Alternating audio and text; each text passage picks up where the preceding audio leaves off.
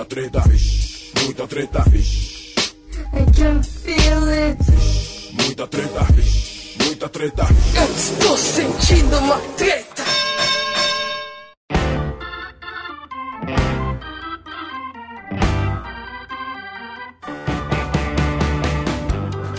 Salve, salve rapaziada, salve, salve moçada, meus queridos ouvintes, essa grande massa treteira aí que fica ligadinha toda semana no Treta Talks, o podcast do treta.com.br. Meu nome é Ivo Neumann e hoje eu tô aqui com o meu amigo M. Viegas. Como que tá, M? Beleza, meu brother? Tudo ótimo, e você, Ivo? A gente tava falando aqui esse belo nome de DJ internacional. Você tá aí autorizado a tocar em qualquer estilo de festa, inclusive, né? Você já, já deu carteirada com seu nome? Não, não, nunca consegui dar carteirada não, mas acho que é um bom plano aí pro futuro se tudo dar errado, tá ligado?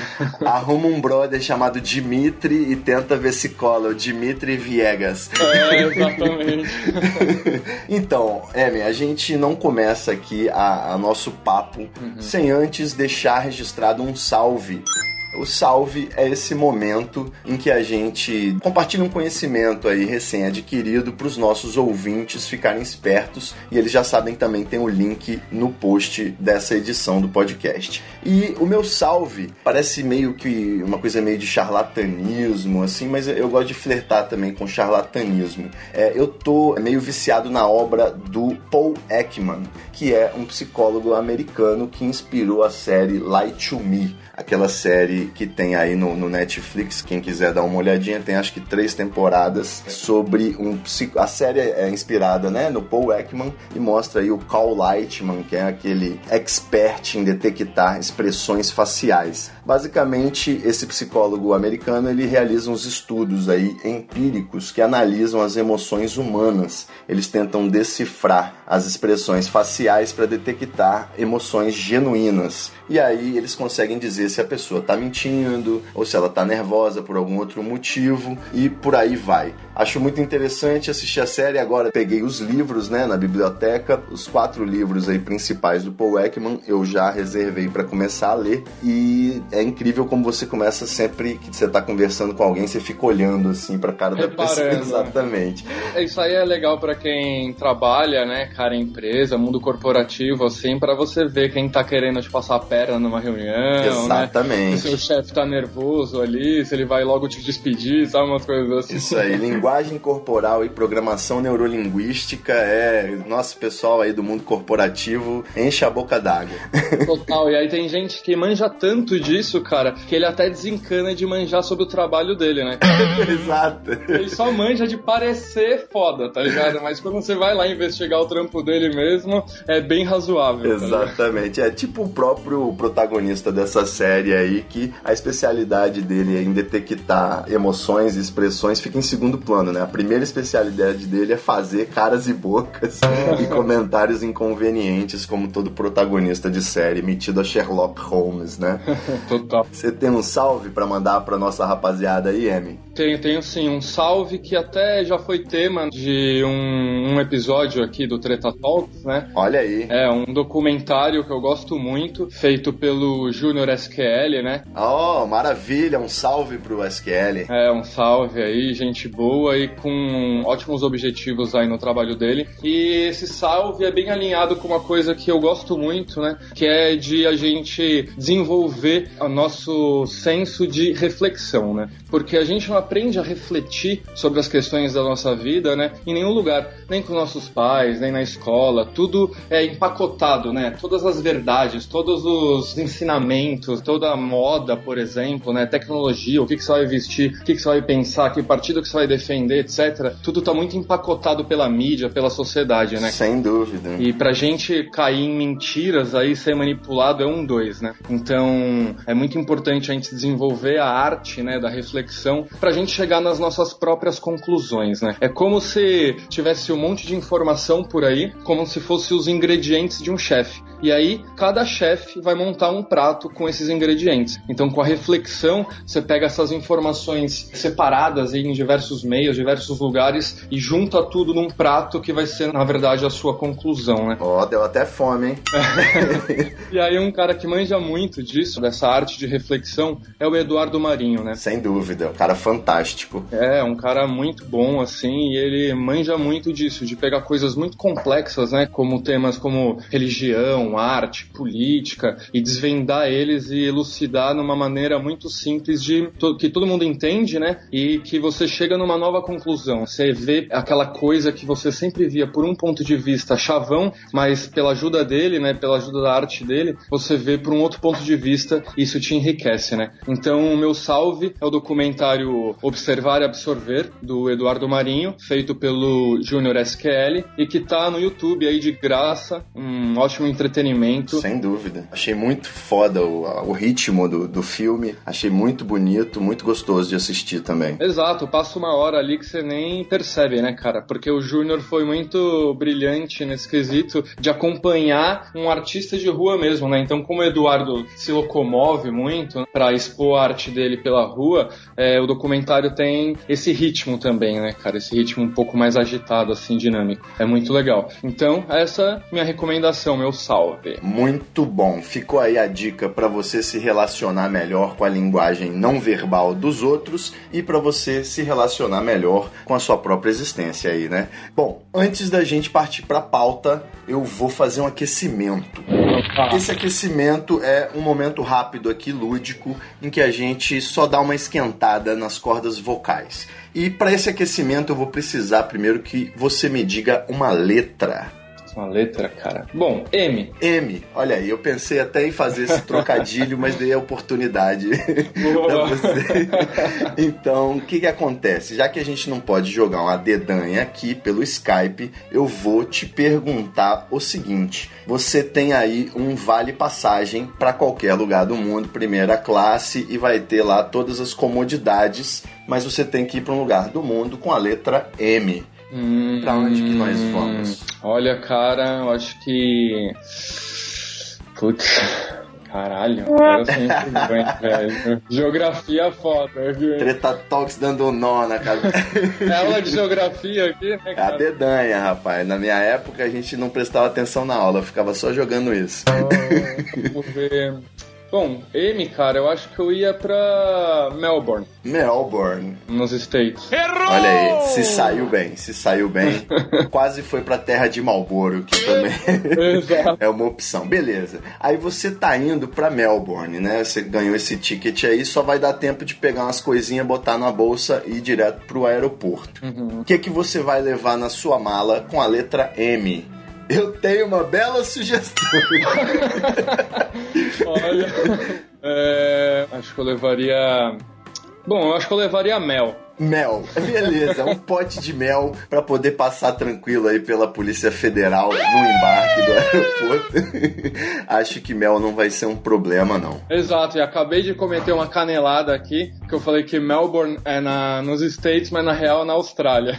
Então, eu fiquei com essa dúvida, mas eu achei que poderia muito bem ter Melbourne nos Estados Unidos também, né? É, então, mas ó, pra você ver, né? Facilitei tudo com M. Melbourne e Mel, né? Isso. Você vê que de stop eu, meu, perco todas, né? Não, tudo bem. Pelo menos quando você estiver embarcando no avião, você vai perceber que ao invés de ir pro norte, ele vai pro leste. Você vai ficar já com medo de rolar aquela vibe de Lost, né? Cair no Pacífico e vai perceber que Melbourne fica então na Austrália. É. Mas por sorte você vai ter um pote de mel que tá na sua mala.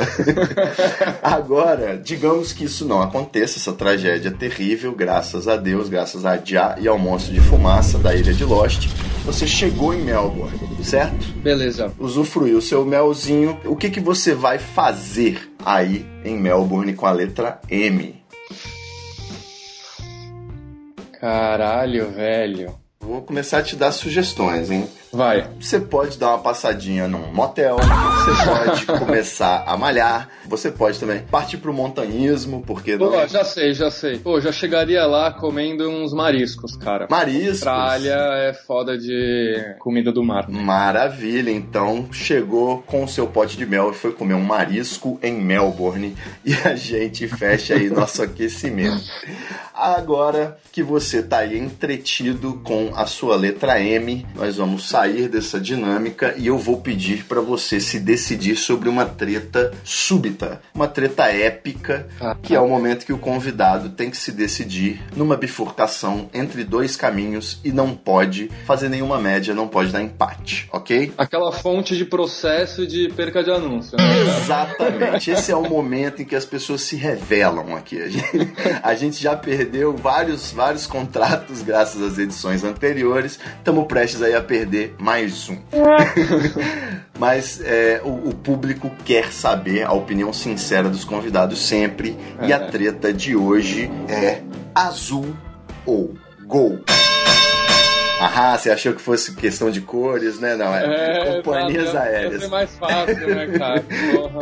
Ainda mais eu que tenho um projeto de viagem e tal, né? Isso daí já queima a gente pra caramba. Né? É verdade, mas... você pode aproveitar e fazer uma, uma análise suave aí, né? Quem sabe? Não, mas eu não, não tenho muitos rodeios assim com as minhas respostas e eu gosto mais de voar azul. Certo. Porque já tive experiências melhores com azul. A azul me parece que tem o assento um pouquinho maior, não tem uma questão dessa aí pelas aeronaves delas? Eu tenho essa impressão. Cara, com certeza tem, porque eu sou alto, né, cara? Tenho 1,90m e é, o conforto das aeronaves para mim é medido conforme meu joelho grita, tá ligado? Entendo muito bem.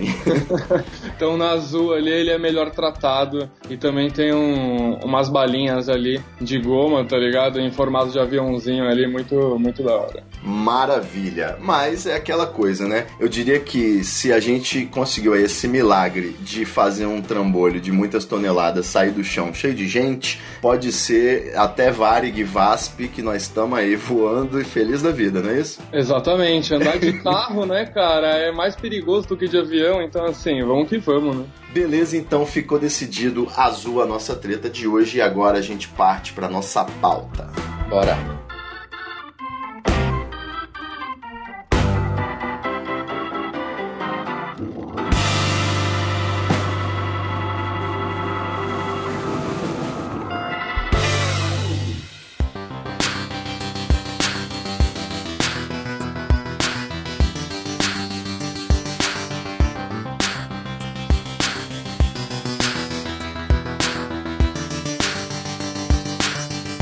Isso aí, meus queridos amigos e ouvintes do Treta Talks. Hoje eu tô conversando com o M Viegas.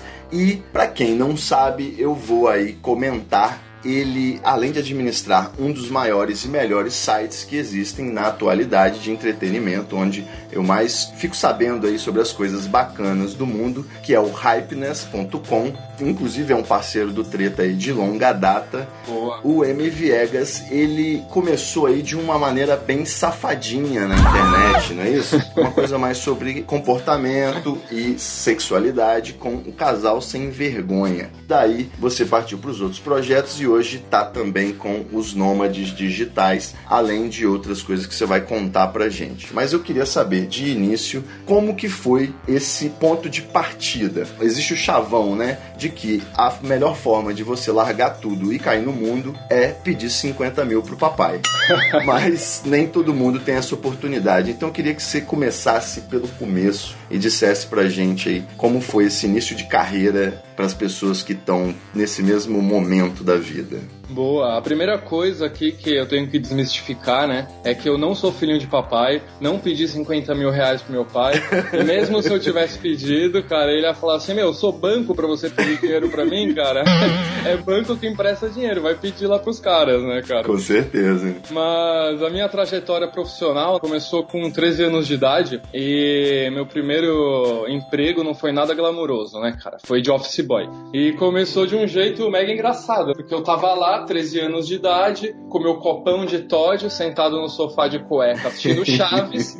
e meu pai chegou, meio estressado ali do serviço, no final de tarde, me viu naquela cena altamente vagabundo, né, cara? e falei, essa porra tem que acabar é agora. Agora, meu. Eu não tive filho para ser vagabundo e amanhã eu vou te arrumar um emprego, meu. Essa putaria aqui acabou. Aí eu falei, meu, descrente ali no meu pai. Eu falei assim, meu, putz, situação do país já tá tão foda, né, cara? Gente que quer emprego não consegue, eu que não quero vou conseguir. Duvido que ele vai arrumar, né, cara? Sem dúvida. E não é que, meu, o filho da mãe arrumou, cara. No outro dia ele tava lá, ó, arrumei um trabalho para você. Aí eu já gelei, né? Falei, nossa, vai mudar minha vida completamente, né, cara? Aí ele falou assim, e vai ser de office boy. Aí eu, nossa, surtei, cara. Eu não, tudo menos isso, office boy não. Pô, eu vou ser assaltado no centro de São Paulo, como que eu vou ficar? Meu, você vai ficar com remorso de ter escolhido a sua profissão pra mim, não sei Odeio fila no banco. Exato, cara. E foi, meu, dito e feito, assim, cara. E foi mais engraçado, né? Porque a minha entrevista de emprego foi com meu pai do lado, cara. Olha isso. Que situação, mano. Mas é porque você era menor, né, cara? Exatamente. Totalmente inimputável. É, então, aí meu pai ainda chegou assim pro meu futuro chefe, né? Falou assim, ó, qualquer coisa, cara, você pode carcar mesmo. E se ele não obedecer, liga pra mim que eu resolvo em casa, cara. Então assim. Maravilha, em carta branca pra poder ter todo o assédio moral necessário aí nesse Exatamente, começo de carreira. Cara. E aí, quem pensa que eu fiquei nessa, né, por três, quatro meses ali, que só foi uma experiência ali de choque, né, pro meu pai me ensinar o que é a vida, eu fiquei lá por longos quatro anos, né? Olha aí, hein? Pegou muita fila, hein? Cara, ralei pra cacete, eu vou te falar. Era difícil, né, cara? Porque era numa agência de publicidade que eu trabalhava, né? Na antiga Salles, né? Certo. Que hoje é a Publicis. Uhum. E é uma agência gigante, 400 funcionários, sempre foi. E um trampo desgraçado, assim, cara, que eu fazia, que eu me lembro até hoje, assim, era pegar os jornais. Na segunda-feira tinha que pegar os jornais que tinham saído no final de semana, tá ligado? Certo. Então tinham vários jornais, né? Folha, Estadão, todos os jornais que você pode imaginar, assim, que circulam em Sampa, eu tinha que pegar no mínimo duas cópias de cada. Caramba. E aí, cara, eu voltava pra agência, juro, com uns 30 jornais. Na mão, assim, ó, carregando na mão. Imagina você ver um cara, meu, pelo centro de São Paulo ali, tropeçando Jornaleiro. buraco, com 30 jornais, assim, cara. Um cara de 15 anos, assim. Muita relação. Sem dúvida. Mas é, isso aí foi legal porque me ensinou ensinou que, tipo, se eu quisesse conquistar alguma coisa na minha vida, eu tinha que me esforçar e, sabe, escolher muito bem e me dedicar. E fazer o meu próprio caminho. Porque nem meus pais, nem a, o trabalho que eu tava lá ia, né, dar um plano de carreira para mim, ia cuidar da minha carreira, né. Aí com 17, 18 anos, eu consegui que meus pais pagassem uma, um curso, né, de design em publicidade para mim. Certo. E aí eu consegui um estágio como designer e aí começou a minha carreira como diretor de arte, que durou aí uns 10 anos. Passei por várias agências bacanas aí no Brasil, como a agência Clique, FCB, etc, OGV. Parou de buscar jornal? Parei de buscar jornal. Já era tudo online? Fazia os anúncios ali online, porque, nossa, fazer pra jornal ia ser uma mega lembrança ruim, assim, pra Sem dúvida. anúncio que eu ia lealtar, né, cara? Não, e imprimir no jornal é uma tristeza profunda. Eu sei que eu já passei uns momentos. Não, não, é desgraça, cara. Mas é isso. Você só consegue descobrir o o doce mesmo daquela comida, né, cara, se você conhece o amargo, né? Véio? Sem dúvida. É aquela coisa, né? não existe luz se não tem escuridão, né? Então... Isso aí, e a música é feita de silêncio. Total. E aí, meu, foi bom que minha primeira experiência profissional já foi, meu, ralar ali a bunda na ostra, entendeu? Então já foi a base da cadeia alimentar mesmo pra mostrar o que é a vida mesmo, né, cara? Não, e bom que você começou em agência, que aí você já viu também como funciona o ego ali, né? Você Exato. já aprendeu a, a relevar um monte de coisa. Não, e o mundo corporativo, né? Isso. Por mais que, por exemplo, eu depois de 10 anos, né, eu já era diretor de criação associado de uma agência, tinha 10 pessoas trampando para mim, ganhando meu salário ali de 5 dígitos, né? E ali, é, vestindo minha roupinha comum e normótica de bem-sucedido, assim. Então, todo mundo que olhava para mim de fora, né, pensava, cara, esse cara é muito feliz, velho. Olha isso, mano. Menos de 30 anos, já aí com tudo que ele quer, pode dirigir o carro que ele quer, ir pros restaurantes que ele quer, etc, né? Só que só eu sabia quanta frustração que eu tava ali trabalhando em publicidade como diretor de arte. Porque depois de 10 anos anos e depois de muitas noites viradas e finais de semana virado, horas extras trabalhadas de graça, etc. Famosa pizza, né? Exato. Você trabalha de graça pros caras, os caras te pagam pizza, em táxi. é. é uma troca não muito justa. assim. Não muito justa, com certeza. Mas é como funciona. Tipo, não é a galera que faz as regras, né? Eles só jogam. Então. Exatamente. É aquilo. Eu que optei entrar também, né? Eu poderia sair a qualquer momento, né? Na verdade, você saiu, né? Digamos assim. Exato. Depois de um, dois anos, cara, de frustração total, e eu olhava pro lado e meus colegas de trabalho, e meus amigos, assim, e eu compartilhava essa frustração que eu tava, né, cara, tipo, de me sentir desvalorizado, de ajudar a agência a vender projetos de milhões e só ganhar um tapinha nas costas, por mais que eu, né, tenha virado noite, tenha me esforçado pra caramba, Com tal, né, certeza. cara? E de eu sentir que minha vida não tava valendo a pena, saca? Eu tava, na real, só vivendo nos finais de semana. Durante a semana, eu ficava empurrando com a barriga as coisas pra chegar logo sexta-feira e aí eu começar de novo a viver de verdade, né? Certo. Porque aí chegava, tipo, domingo, pô, meu final de semana tinha sido incrível, eu tinha vivido como eu realmente gosto, né, cara, e tinha feito as coisas que eu realmente gosto, e aí chegava domingo ali à noite, nossa, eu já ficava, minha, beirando uma depressão, né, cara, porque eu sabia que ia começar tudo de novo. Com certeza. Nem ligava na Globo que se tocasse o Fantástico era lágrimas rolando. Exato, né, cara, é o fantástico da depressão aí. E aí, depois de empurrar com a barriga essa frustração, né? Que eu, tipo, senti a frustração, aí qual que é o primeiro passo quando a gente tá frustrado, né? A gente reclama, né? Sem A dúvida. gente reclama do trânsito, a gente reclama dos jobs, a gente reclama do chefe. Você viveu aí um dia de fúria igual o Michael Douglas? Cara, vivi vários dias de fúria, né? Em São Paulo não é muito difícil, né? É, e assim, nas agências eu tinha uma boa reputação, assim, de ser uma pessoa muito equilibrada. Mas como eu entregava, como eu dava resultado, a galera me tolerava, sabe como que é? Entendo bastante. Mas era isso ou cair, tipo, numa síndrome de burnout, assim, saca? Hoje eu vejo, assim, né, olhando agora desse ponto que eu tô pra trás, eu vejo que eu tava muito próximo a ter um burnout, tá ligado? Certo. Eu tive essa conclusão, né, cara, que Há tipo. tempo. É, há tempo, assim, que não adiantava reclamar, não adiantava reclamar do meu chefe, dos jobs, do trânsito, da cidade, de São Paulo e tal, da agência, que nada ia mudar, né? E mesmo eu mudando de agência, minha vida também não ia mudar, nada ia melhorar. Eu poderia ganhar ali alguns mil reais a mais, né? Só que o dia a dia ali não ia mudar. Aquela sensação que minha vida não estava valendo a pena não ia mudar. Porque é, é louco, né, cara? Normalmente, hoje em dia que a gente fala com muitas pessoas, né, e, e dá mentoria para bastante gente que quer fazer uma mudança de carreira, né? Eles acham que só mudando de empresa tudo vai melhorar, tá ligado? Ah, sem dúvida. A gente deposita, né? Canaliza algumas coisas. Às vezes tem gente que acha que mudando de relacionamento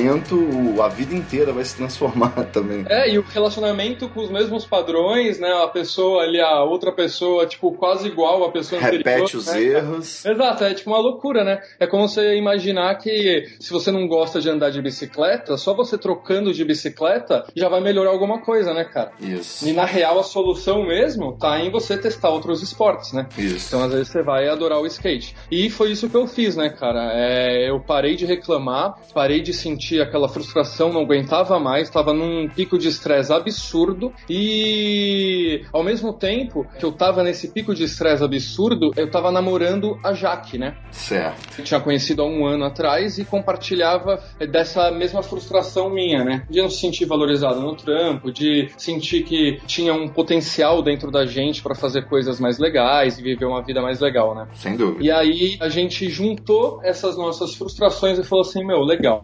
Então o que, que a gente quer fazer da vida, cara? E aí foi muito legal, né? Que a gente, né, pensando em várias opções assim, ó, vamos abrir um pet shop. Certo. Ah, vamos abrir uma padaria de. Montar uma banda, abrir um bar. É, sabe, todas essa- essas opções clichês, assim, né, que as pessoas pensam quando querem mudar de carreira, né? Mas aí a gente recebeu uma intuição que a gente devia, antes de pensar na empresa que a gente queria criar, né, era pensar no estilo de vida que a gente queria viver. Certo. Porque a gente se ligou, né, cara, que na real, na real, cara, se você for ver, se for refletir bem, a gente só leva dessa vida a vida que a gente leva, né? Sem dúvida, esse é meu mantra diário. É, então, o caixão não tem gaveta e assim, tipo, é foda, porque eu, trabalha, eu trabalhei nas maiores agências do Brasil e, cara, eu olhava pros meus chefes, pros vice-presidentes, pros CEOs das agências que ganhavam ali 100, 200 mil reais por mês, né, cara, fora os bônus. E, cara, eu não queria ser aquele cara, entende? Sem dúvida. Então, assim, o cara estressado,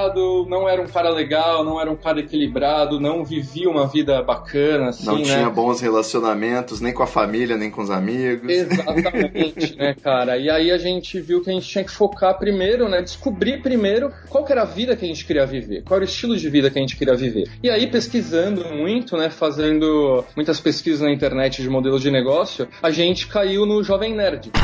Aí eu mostrei pra Jaque, aí eu falei assim, cara, você tem noção que esses caras, eles podem pegar o laptop deles e trabalhar de qualquer lugar do mundo? Porque eles podem rodar uma operação totalmente pela internet, né? É uma decisão deles, né? Ter escritório ou não. Aí, cara, isso explodiu a cabeça dela e aí, né, automaticamente explodiu a minha também a gente falou assim, cara, é esse estilo de vida que a gente quer viver. A gente não quer ter escritório, a gente quer ter uma equipe totalmente remota e quer trabalhar viajando. Essa é a nossa parada. Perfeito. Só, só vou fazer um parênteses, porque chegar a essa conclusão, apesar de vocês terem tido aí um processo bem maduro para chegar até ela, não é algo tão difícil. A parte difícil é o que você vai contar pra gente a partir de agora. Exato. Porque eu realmente tenho uma inclinação para aceitar esse estilo de vida, mas operacionalizar isso é que são elas. Total. Primeiro passo, como descobrir se eu estou apto a me jogar nessa aventura? Eu tenho que olhar minha conta bancária, principalmente? Com certeza, cara. A gente tem um mantra aqui que é assim: as pessoas não planejam fracassar, elas fracassam por falta de planejamento. Correto. Isso aí, cara, é uma verdade muito absurda, entende?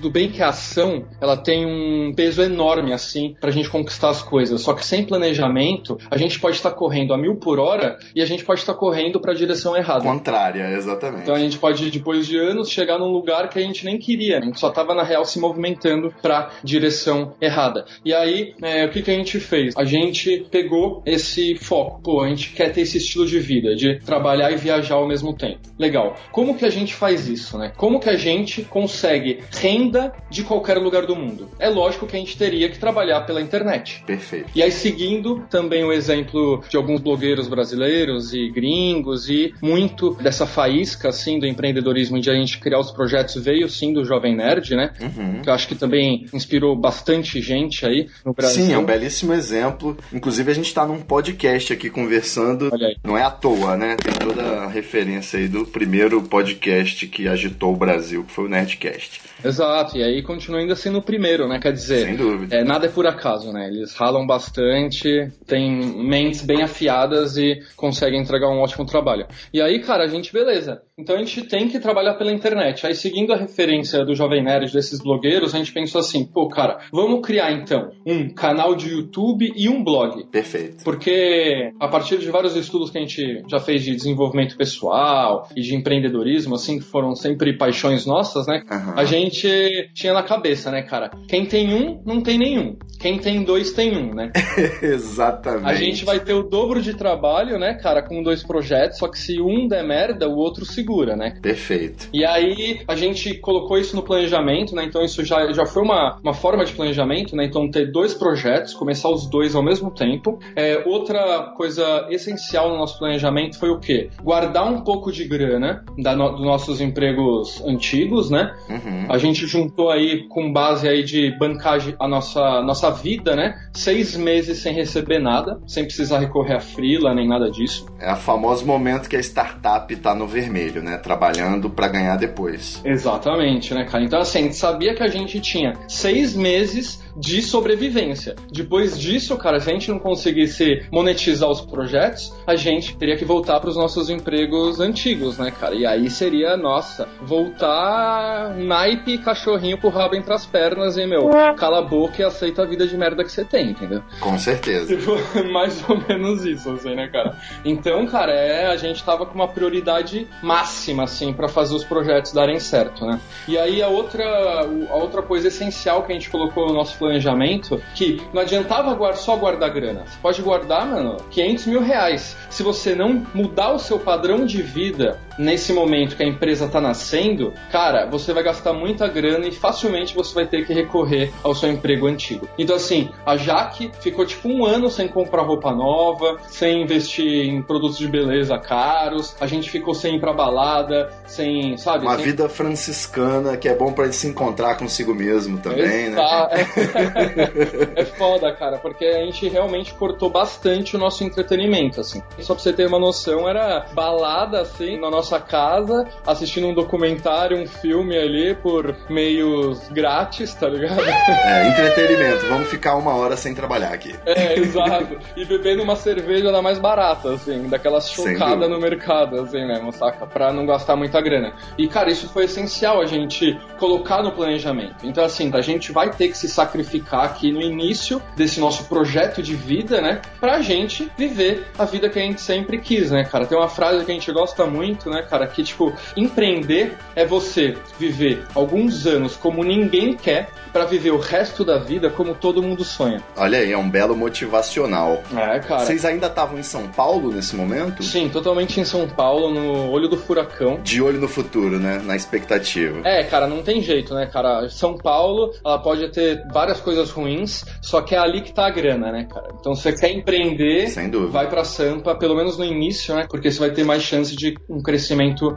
mais rápido, né? E aí, a gente colocou isso no planejamento e mais algumas coisas, e aí partiu pra criação realmente da nossa empresa, né? Que a gente decidiu que era o Hypeness, né? Um blog inspirado na minha vivência de diretor de arte, de agência, designer e tal, que naquela época tinham vários blogs, mas só que eram muito segmentados. Ou era só de publicidade, ou só de design, ou só de sustentabilidade, ou só de tecnologia, né? Sem dúvida. E o que eu via no meu trabalho como criativo era que as melhores campanhas, os melhores anúncios que eu já criei, que ganhou prêmio, Cannes e tudo mais, foram anúncios e campanhas que eu me inspirei em uma área, por exemplo, arquitetura, artes plásticas, Certo. e levei essa inspiração para publicidade. E aí que a coisa realmente foi criativa e um, um pouco mais inovadora, vamos dizer assim, né? Uhum. Porque para um criativo, se ele só se alimenta de referências da própria área, ele tá fadado ao Cair no clichê, né? é, a repetição, não a inovação, né? Sem dúvida. Então foi com essa, com essa faísca, com essa inspiração e com esse conceito que nasceu Hypeness e que a gente leva até hoje. Lógico que o conteúdo que a gente fazia há sete anos atrás, né, não é o que a gente faz hoje, justamente por causa de movimentação de mercado, consumo, audiência, etc. Mas o conceito se mantém muito forte. E, por outro lado, né, é, a gente queria lançar um canal no YouTube, porque estava começando isso, naquele tempo só tinha o PC Siqueira e o Felipe Neto, assim, bombando. Uhum. Imagina, né, cara, sete anos atrás não tinha nem fanpage. Então imagina isso, né? Muito tempo atrás mesmo, assim, né? Com muita relação. É a era da TV Tupi do YouTube, né? É, exatamente, né, cara? Ligando o cabo ali com um chiclete, né, cara? Com É isso aí. Gravando vlog na TechPix. Exato. E aí a gente pensando qual vlog a gente queria fazer, né, Pra não cair no clichê de, de falar sobre coisas cotidianas e ataques aleatórios às celebridades, assim, né? Esse nicho já tava, ali, digamos assim, começando a ser ocupado ali pelo PC e pelo Felipe Neto. Exatamente.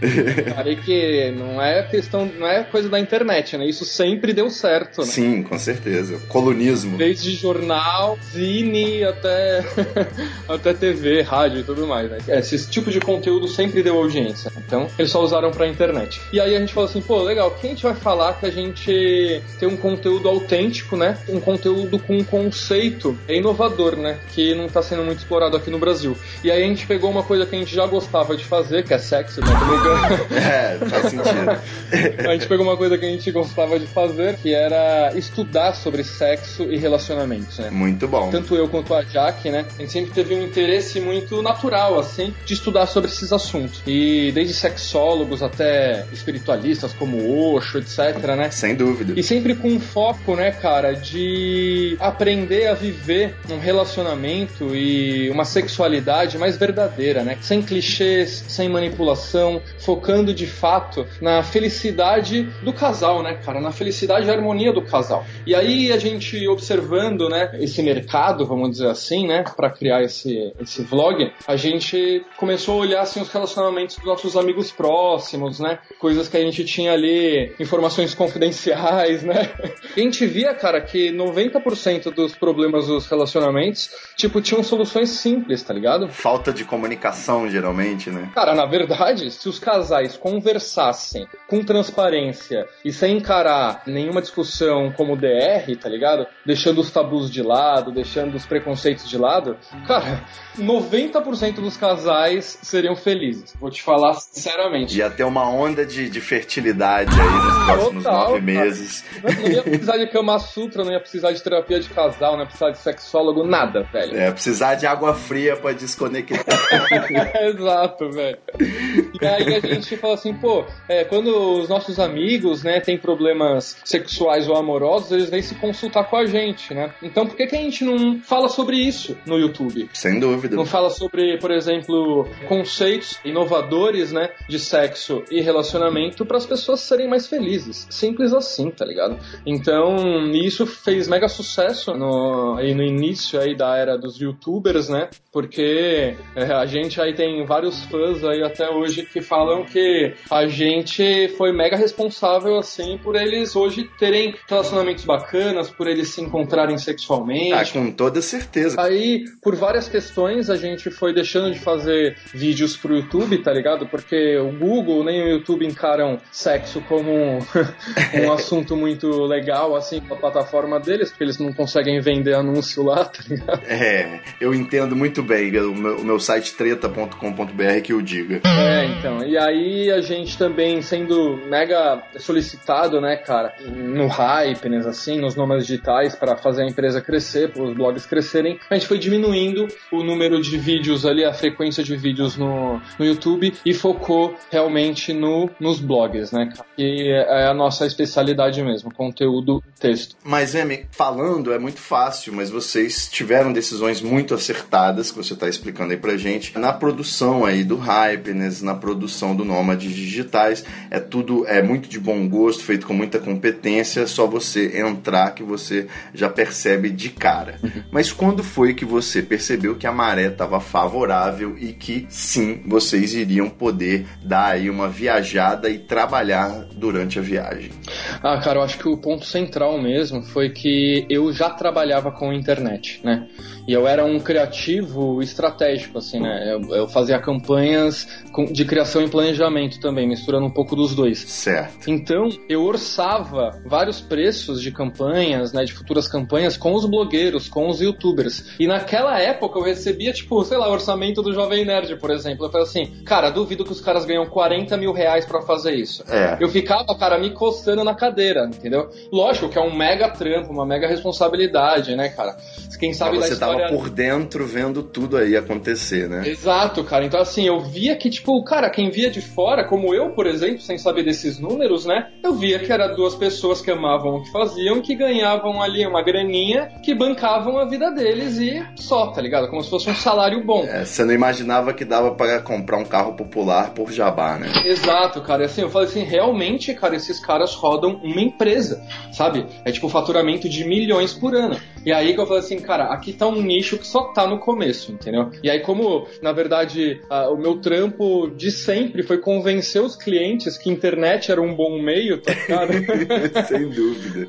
Até hoje ainda rola. É, hoje assim ainda rola, mas é, né, assim, é quase senso comum, assim, do- dos marqueteiros e tal, que internet é bom e tal, não sei o quê. Sim. Só que, cara, eu tava sabendo que aquele era um meio muito foda antes, sei lá, da maioria das pessoas botarem fé, tá ligado? Abraçou a ideia, Aí né? eu falei assim, cara, é na internet e é com conteúdo, porque essa é a, é a geração e a era do conteúdo, né, cara? E, mas digamos assim, quais foram os seus critérios? Você viu assim, cara, agora a empresa tá no azul, tá com reserva e vai dar pra gente viajar? Ou você teve que esperar alguma outra coisa do tipo um novo modelo de modem que garanta sua conexão em ilhas do Pacífico, algo assim?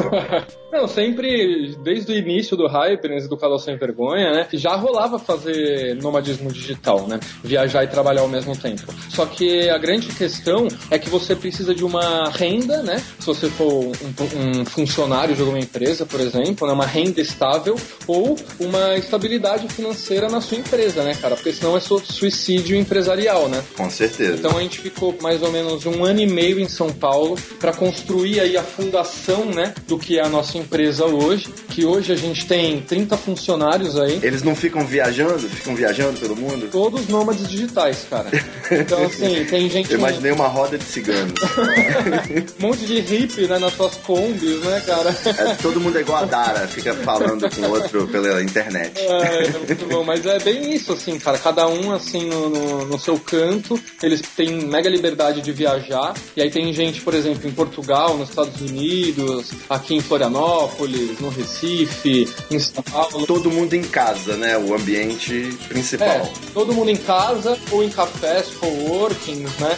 Se sentem melhor. E hoje a gente tem isso, né, cara? 30 pessoas, nossos sites somados aí, eles têm mais de 10 milhões de leitores por mês. A gente tem aí um faturamento anual de alguns milhões de reais por ano.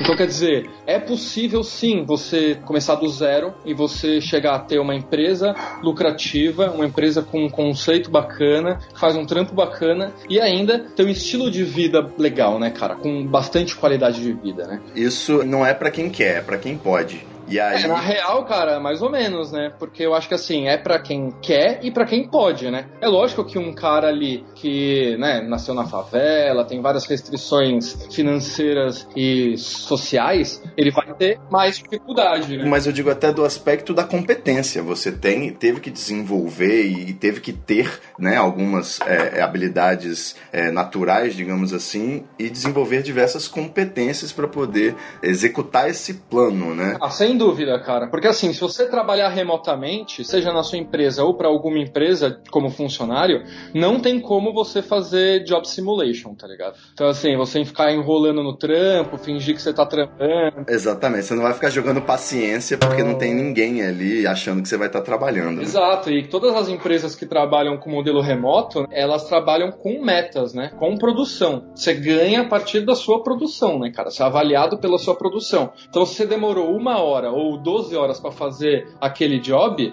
para o contratante não interessa, né? O que interessa é o que você entregou. Sem né? dúvida. Então, se você ficar enrolando, é pior para você, que você vai ganhar menos grana e vai ter menos tempo livre, né? E aí eu te pergunto, M. Viegas, você tá naquela praia com areia branca, água de coco, aquele barro molhado com suecas e anões, sabe? O, o sol Sim. e o mar te chamando, Aquele sonho. mas você tem que ajeitar um pixel no site que quebrou. Então, Tem um problema lá e você vai ter que eh, entrar e ficar sem ar-condicionado quatro horas mexendo nesse, no, no computador. Como que faz nesse momento aí? A, a vida valeu a pena ou você segura a onda? Como que faz? Não, legal você ter comentado sobre isso, porque esse é o ponto-chave que determina se as pessoas vão conseguir ser nômades digitais ou não, né? Porque, por exemplo, a gente ficou um ano e meio em São Paulo para montar a fundação, aí a gente fechou uns dois patrocínios ali anuais para os nossos projetos. Certo. Que a gente falou assim, cara, se tudo der errado, se a gente não fechar nenhum anúncio avulso, pelo menos esses patrocínios anuais já estão fechados Garante. e garantem. Exato. Aí, cara, a gente foi e já foi pra testar esse modelo de nomadismo digital, né? Então, quer dizer, ter mais qualidade de vida e trabalhar via internet de um lugar bacana.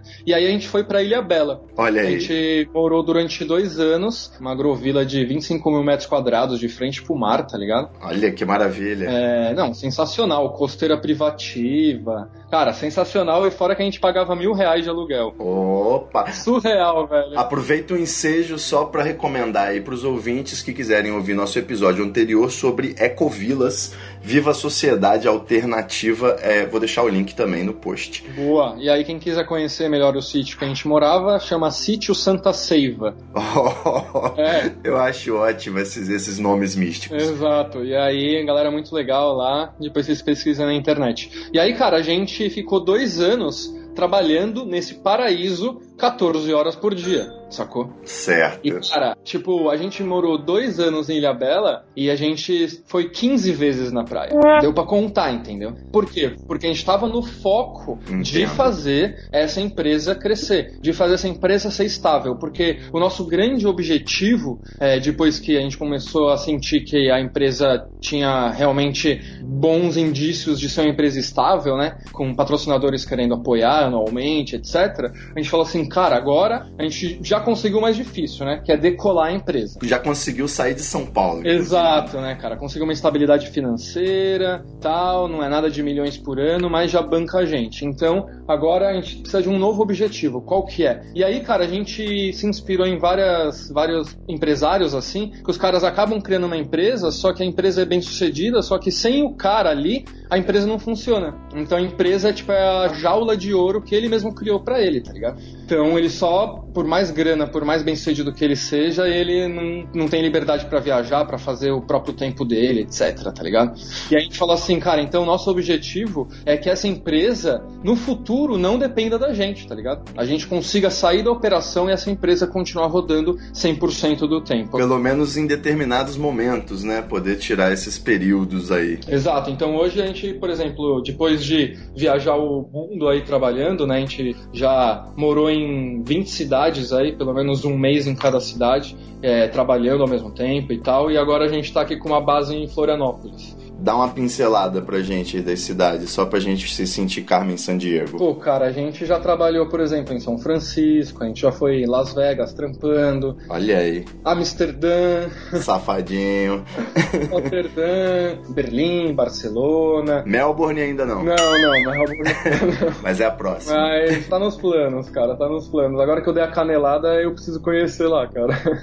Então, assim, foi muito legal, né, cara? Porque, por exemplo, a gente tava lá em Barcelona, mega cidade sensacional, e a gente conseguia ficar lá um, dois meses, tá ligado? Fora das férias, fora da temporada de férias, então a gente pegava os preços mais baratos. A gente Certo. pegava a cidade mais vazia e a gente conseguia não turistar, tá ligado? A gente conseguia sentir um pouco e viver, por exemplo, um, dois, três meses igual a um espanhol, tá ligado? Isso que era o mais delícia. Então a gente acordava e ia comer ali o nosso café da manhã, onde os espanhóis comem, tá ligado? E a gente voltava, trampava mais um pouco, aí a gente trampava, por exemplo, até as três da tarde, aí saía, ia dar um rolê, voltava tipo 10 horas da noite, continuava um trampo. Essa liberdade de horário é muito bacana, né? É, se fosse ficar visitando pontos turísticos, iria embora o dinheiro e o tempo, né, todo, facilmente. É, fora que também é chato, na real, tá ligado? Gente que viaja bastante, né? Às vezes até contratado por órgãos de turismo pra falar bem das cidades, dos pontos turísticos e tal. É aquela coisa, cara. Tipo, cidade, você fica lá três dias e fechou os pontos turísticos. Agora, o melhor das cidades mesmo, cara, tá em você viver um pouco o lifestyle daquela cidade. A experiência real. né? Tipo, Holanda mesmo, cara. A gente moraria na Holanda facilmente, assim, porque o estilo de vida lá, como as pessoas vivem lá, é muito bacana. Aí Eu imagino que tem uma fila já no aeroporto de pessoas querendo ir morar na Holanda aí.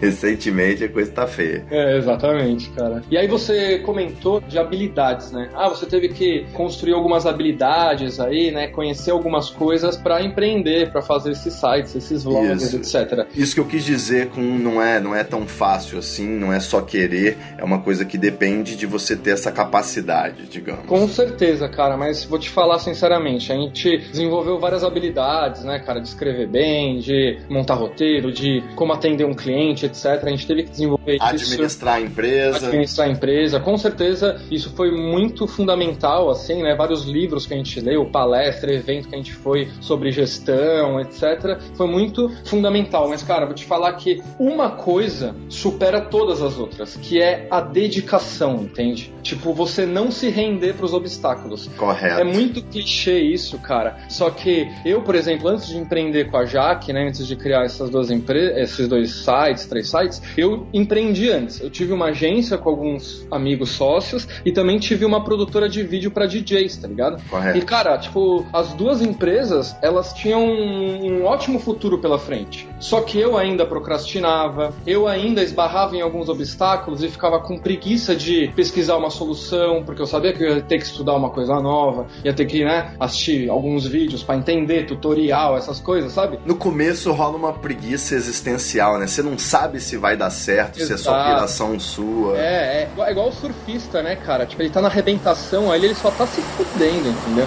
Tipo, só tá levando caldo e se esforçando e, mano, meia hora pra passar. Só que é aquilo, depois que ele passa a arrebentação, acabou, velho. É só curtição. É só ele esperar a onda e ter aquele momento mágico. É muito isso em empresa, tá ligado? Você tem que passar a arrebentação. Você tem que ser forte o suficiente pra passar essa arrebentação. É o curso, né? É aí que nasce a força que o cara descobre se ele tem esse potencial mesmo, é nessa dificuldade, né? Exato, cara. E aí a gente até, depois de sete anos, né, a gente discutindo assim sobre ah, o que, que fez nossa empresa dar certo e tal. E uma das coisas essenciais, cara, foi isso. A gente não se render. A gente, por exemplo, já teve a fanpage do Casal Sem Vergonha hackeada por vídeo do Facebook. E, cara, a gente mandava lá reclamação pro Facebook, os caras colocavam ali na fila de espera dos formulários e balbal, né? E foda-se. Então, assim, como que a gente recuperou essa fanpage? Cara, a gente teve que, sabe, falar com a imprensa. Depois que saiu na imprensa, a gente fez, sabe, quase um movimento ali de imprensa mesmo pra forçar os caras a mandarem é, a nossa senha de volta, entendeu? Sem dúvida. Então, tipo, cara, pra você ir, demorou o quê? A gente ficou 24 horas acordado em frente ao computador pra encontrar essa solução e fazer essa solução dar certo. Ligando, então. E assim, eu, cara, se fosse no passado, eu ia desistir, entendeu? Ia falar, puta, já era, não tem jeito, vixe, o Facebook não me atende aqui, já era, tá ligado? Agora a gente ficou ali na dedicação até a gente solucionar. Aí, cara, você estende isso pra tudo. Por exemplo, um post. Hoje a gente postou um post. Foi mal. Amanhã, você pode ter certeza que a gente vai se reunir e vai fazer uma mini reuniãozinha para encontrar o porquê que esse post deu errado e encontrar uma fórmula e um- algum aprendizado com isso para não repetir no futuro, entendeu? E aí, a mesma coisa com um post que dá muito certo. Pô, esse post bombou, velho. Por que, que esse post deu certo? Como repetir a fórmula? E a gente faz uma mega análise. Quer dizer, uma, é muita dedicação, entende? Tipo, é, é trampo chato de fazer, é trampo de Excel, velho. É encontrar padrão, tá ligado? Só que aí quando você descobre assim, pô, esse post deu certo. Pô, teve muito like, muito compartilhamento, muito page view. Pô, isso daqui, cara, pode ser um mega sinal que as pessoas estão querendo saber mais sobre esse assunto. Então eu vou fazer mais posts sobre esse assunto. Se eu fosse compartilhar aqui o segredo da audiência dos nossos projetos, é esse, cara. É encontrar esses padrões e fazer mais do que a galera tá curtindo e menos do que a galera não tá curtindo, tá ligado? Só que para encontrar esses padrões é muita dedicação. cara. É. Então acho que assim, para quem tá escutando a gente, quer empreender, quer ser blogueiro, youtuber, um e-commerce, criar uma startup, um app, seja o que for, cara. Se você não tiver dedicação e quase uma obsessão pelo seu negócio, muito difícil você fazer sucesso de verdade. Se você meio que quer uma coisa, você conhece um monte de gente. Ah, eu meio que quer ser- quero ser um blogueiro. Ah, eu meio que quero emagrecer. Com Ah, certeza. eu meio que quero parar de fumar. Ah, eu meio que quero, né, ter um relacionamento melhor com meu marido. Só que, cara, se você meio que quer uma coisa, você meio que vai conseguir, tá ligado? Sem dúvida. Então você vai conseguir resultados medianos. E o que a gente mais vê, cara, e você tá aí como, como observador aí também desse mercado, cara, os blogueiros youtubers aí tem muito que é só medíocre, né, cara? Que é mediano. Percentual cada vez maior, né? É, não faz tanto sucesso, mas também não, não faz tão pouco, não ganha tanta grana, mas também não ganha pouca. É tá ali na média, né? Não busca inovar. É, eles meio que querem ser um blogueiro de sucesso. Sabe? Eles meio que vão se dedicar pra aquilo, tá ligado? É tipo, é, isso aí é uma coisa muito simples, cara, só que é essa a essência, sacou? Muito se fala de empreendedorismo de palco, tá ligado? De técnicas, de 8 P's do marketing, né? Técnicas de conteúdo, não sei o que, cara, mas tipo, na boa, na boa, velho. Tipo, isso tudo se resolve lendo um livro. Sem dúvida. Se você tiver a dedicação de verdade de testar aquilo que você leu no livro, aplicar, conversar com, a, com pessoas do mercado sobre aquelas, aqueles conceitos daquele livro, é isso que faz você é, é, chegar lá, tá ligado? E não conhecimento técnico em si, tá ligado? Então. E cara, isso é foda, porque é isso de dedicação, isso de bunda na cadeira, isso de ficar 14 horas por dia trampando, de almoçar na frente do computador, é o que as pessoas menos querem ouvir quando fala de empreendedorismo quando fala de sucesso, quando fala de ter uma vida bacana, entendeu? Com certeza. E as pessoas, sabe, querem muita poesia, querem muito autoajuda, cara. E essa é a real, velho. Se você não se dedicar de verdade, velho, não vai rolar, entendeu? É aquele famoso 10% inspiração, 90% transpiração. É, cara, eu acho que eu já, já mudo que é tipo 0,01% inspiração e 99,9% transpiração, cara, porque é, o Murilo Gun fala uma coisa que é muito inteligente, cara. Não existe criatividade, existe combinatividade. Muito bom. Então, assim, você combina coisas de áreas diferentes que já estão criadas e, e, transforma numa terceira coisa, entendeu? Processa a informação numa solução, né? Isso, exato. E de coisas que já estão criadas. Olha o Steve Jobs mesmo aí, cara, entendeu? Tipo, o cara não criou nenhuma tecnologia. Ele só uniu tecnologias e fez direito, tá ligado? Casou bem, né? Bem, ele teve uma combinatividade, ele não teve uma criatividade, tá ligado? Então eu acho que, tipo, você chegar nesse nível de, de você conseguir combinar coisas de uma forma bacana, inteligente, eficiente, não é difícil. O difícil mesmo é executar, tá ligado? Difícil é ter essa disciplina e perseverança, né? Por isso que as palestras e o chamado empreendedorismo de palco basicamente funciona como motivacional, né? Exato. São legais, só que deixam de fa falar essa real, entendeu? É, eles trazem a parte da energização da coisa aí, do, do Isso, todos exato. juntos vamos. Exato. Mas, meu nobre, foi muito bom bater esse papo inspirador aí para quem tá querendo dar aquela virada. Você falou aí dos, dos feios e das frustrações que fazem a gente quase desistir. Eu fui gravar um episódio aí com um convidado especial que não vou nem contar quem foi e simplesmente deu pau nos equipamentos. Eu fiquei muito abalado. Mas tô dando a volta por cima aí com episódios cada vez mais fodas e você compareceu da forma como eu tava esperando mesmo. Boa, foi uma honra, cara. Mas ó, você vai ver, cara, que agora você nunca mais vai ter pau de gravação nos seus equipamentos. É, você vai checar 10 vezes antes de apertar REC. Exatamente, é isso que tá rolando mesmo. E, e, me fala uma coisa, quem quer te acompanhar e seguir nas redes sociais para poder pegar mais ideias maneiras como essa e seguir na revolução pessoal e coletiva, como que faz? Olha, é a melhor forma, né, cara, é acompanhar meu trabalho, o trabalho da Jaqueline aí nos nômades digitais. Então, em todas as redes aí que você puder imaginar, tanto blog, YouTube e tal, é nômades digitais. Nômades digitais. A gente tem canal no YouTube mostrando o nosso dia a dia trabalhando e viajando, tem blog com posts inspiradores e técnicos também para você empreender e ser um nômade digital. É uma bela extensão do episódio, então vou deixar um link bem grande pra galera seguir consumindo essa informação aí e quem sabe no próximo dia de fúria não partam todos para Melbourne com um pote de mel para comer uns mariscos.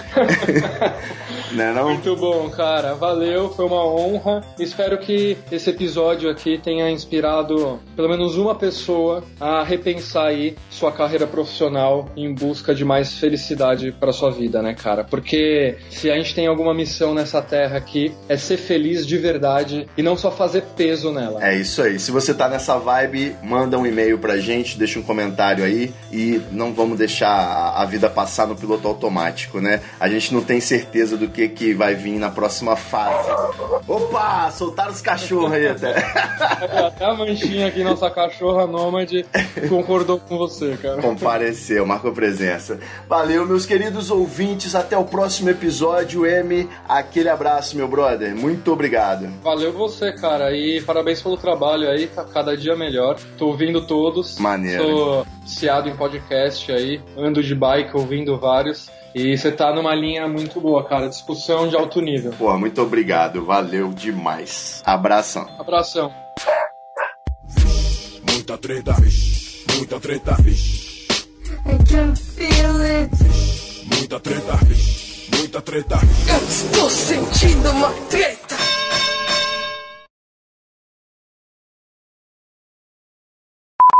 E quando tiver aí um episódio sobre legalização do Banza, pode me chamar, que eu sou conhecedor do assunto. Porra, sabe o que, que eu, eu queria, velho? Eu queria fazer uma grande conferência. Só precisamos pensar em, em dinâmicas para não virar bagunça. Claro. Tipo, passar o baseado, cada um fala na vez que tiver, sei lá, alguma coisa assim.